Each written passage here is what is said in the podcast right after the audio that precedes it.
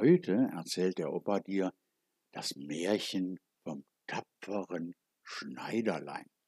Warum ich dieses Märchen als erstes Märchen ausgesucht habe? Ganz einfach, weil du auch so ein tapferer kleiner Kerl bist. Also, das geht so. An einem Sommermorgen saß ein Schneiderlein auf seinem Tisch am Fenster, war guter Dinge und nähte aus Leibeskräften und was die Nähnadel herkam. Schneiderlein, das muss ich dir erklären, die gibt es zwar heute auch noch, aber du wirst ihnen kaum begegnen. Wir kaufen ja unsere Sachen, unsere Kleider, unsere Hosen, unsere Hemden und so weiter und T-Shirts einfach in großen Geschäften ein oder bestellen sie im Internet. Früher gab es in jeder Stadt und in fast allen Dörfern extra Schneider, bei denen konnten die Leute ihre Sachen bestellen und die wurden dann von dem Schneiderlein genäht. Also wie gesagt, er saß da und nähte und nähte und nähte. Da kam eine Bauersfrau die Straße herab und rief, gutes Mus zu verkaufen, gutes Mus zu verkaufen. Mus, das ist naja, sowas ähnliches wie Marmelade. Das klang dem Schnatterlein lieblich in den Ohren. Er steckte seinen Kopf zum Fenster hinaus und rief: Hier herauf, liebe Frau, hier werden Sie Ihre Ware los. Die Frau stieg die drei Stockwerke mit ihrem schweren Korb zu dem Schneider hinauf und musste all ihre Töpfe vor ihm auspacken, damit er aussuchen konnte. Er guckte sich alle ganz genau an, hob sie in die Höhe, hielt die Nase daran und sagte endlich, hm, dieses Mus hier scheint mir gut zu sein. Wieg mir doch vier Löffel voll ab, liebe Frau. Wenn's auch ein Viertelpfund ist, kommt es mir nicht drauf an. Die Frau, welche gehofft hatte, einen guten Absatz zu finden, gab ihm, was er verlangte, ging aber ganz ärgerlich und brummig fort. Nun, das Mus soll mir Gott segnen, rief das Schneiderlein, und soll mir Kraft und Stärke geben. Schneider holte das Brot aus dem Schrank, schnitt sich ein Stück über den ganzen Leib und strich das Mus darauf. Das wird nicht bitter schmecken, sprach es, aber erst will ich die Jacke fertig machen, ehe ich hineinpasse. Er legte das Brot neben sich, nähte weiter und machte vor Freude immer größere Stiche. Indes stieg der Geruch von dem süßen Mus hinauf an die Wand, wo die Fliegen in großer Menge saßen, es war nämlich Sommer, so dass sie herangelockt wurden und sich scharenweis auf dem Mus auf seinem Brot niederließen. Ei, ei, ei, ei, wer hat euch denn eingeladen? sprach das Schneiderlein und jagte die ungebetenen Gäste fort. die Fliegen aber ließen sich nicht abweisen, sondern kamen in immer größerer Gesellschaft wieder. Es wurden immer mehr. Da lief dem Schneider endlich, wie man so sagt, die Laus über die Leber. Er langte nach einem Lappen und mit den Worten Wartet nur, ich will es euch zeigen, schlug er unbarmherzig drauf los. Als er das Tuch abzog und zählte, so lagen nicht weniger als sieben Fliegen tot vor ihm und streckten die Beine. Hoho, bist du so ein Kerl, sagte er sich und musste selbst seine Tapferkeit bewundern. Das soll die ganze Stadt erfahren. Und Ali schnitt sich das Schneiderlein einen Gürtel, nähte ihn und stickte mit großen Buchstaben darauf sieben auf einen Streich. Ei, warum nur die Stadt? sprach er weiter. Die ganze Welt soll's erfahren. Und sein Herz wackelte ihm vor Freude wie ein kleines Lämmerschwänzchen.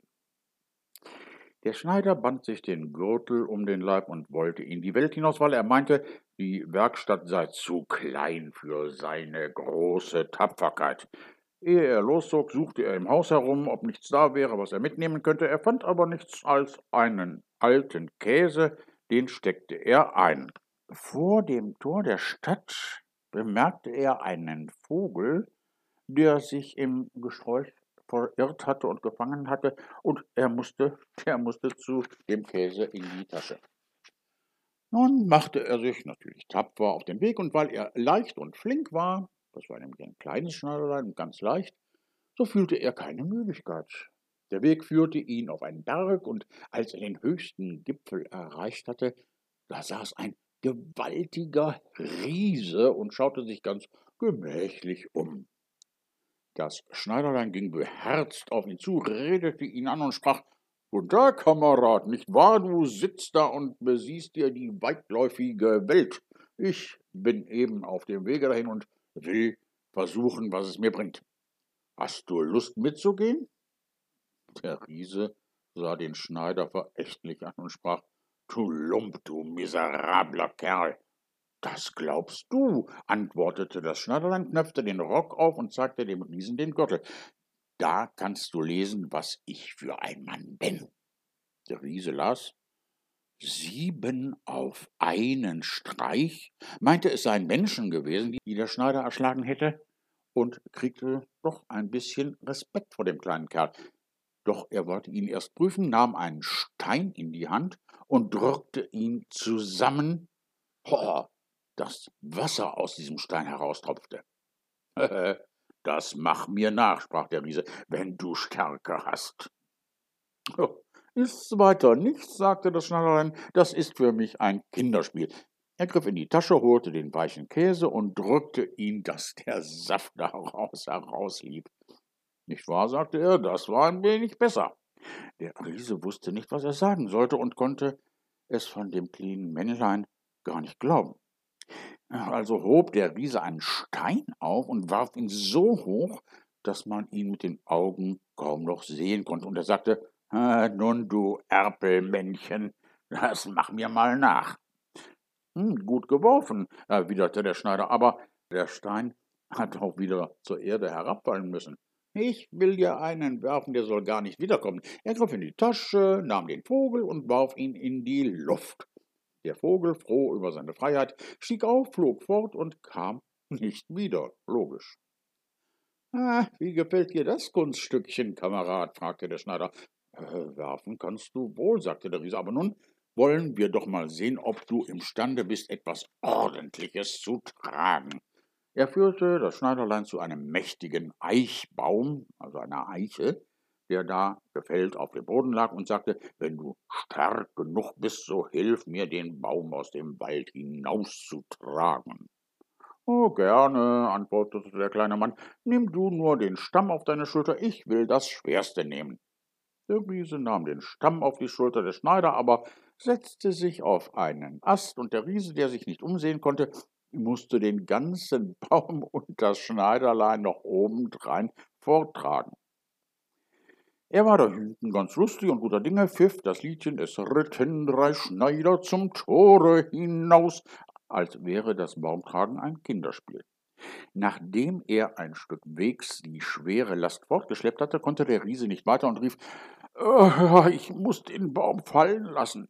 Der Schneider sprang flink herab, fasste den Baum mit beiden Armen, als wenn er ihn getragen hätte, und sprach zum Riesen Du bist ein so großer Kerl und kannst nicht einmal diesen Baum tragen. Sie gingen zusammen weiter, und als sie an einem Kirschbaum vorbeikamen, fasste der Riese die Krone des Baums, wo die reifsten Früchte hingen, bog sie herab, gab sie dem Schneider in die Hand und sagte zu ihm, er solle doch essen. Das Schneiderlein war aber viel zu schwach, um den Baum zu halten, und als der Riese losließ, fuhr der Baum in die Höhe, ja, und der Schneider wurde mit in die Luft gerissen. Als er ohne Schaden wieder herabgefallen war, sprach der Riese, Was ist das? Hast du nicht die Kraft, den schwachen Stock zu halten? An Kraft fehlt es nicht, antwortete das Schneiderlein. Meinst du, das wäre etwas für einen, der sieben mit einem Streich getroffen hat? Ich bin über den Baum gesprungen, weil die Jäger da unten in das Gebüsch schießen. Spring nach, wenn du so magst. Der Riese machte den Versuch, konnte aber nicht über den Baum kommen, sondern blieb in den Ästen hängen, so dass das Schneiderlein auch hier wieder die Oberhand behielt. Der Riese sprach, wenn du ein so tapferer Kerl bist, so komm mit in unsere Höhle und übernachte bei uns. Das Schneiderlein war bereit und folgte ihm. Als sie in der Höhle anlangten, saßen da noch andere Riesen beim Feuer und jeder hatte ein gebratenes Schaf in der Hand und aß davon.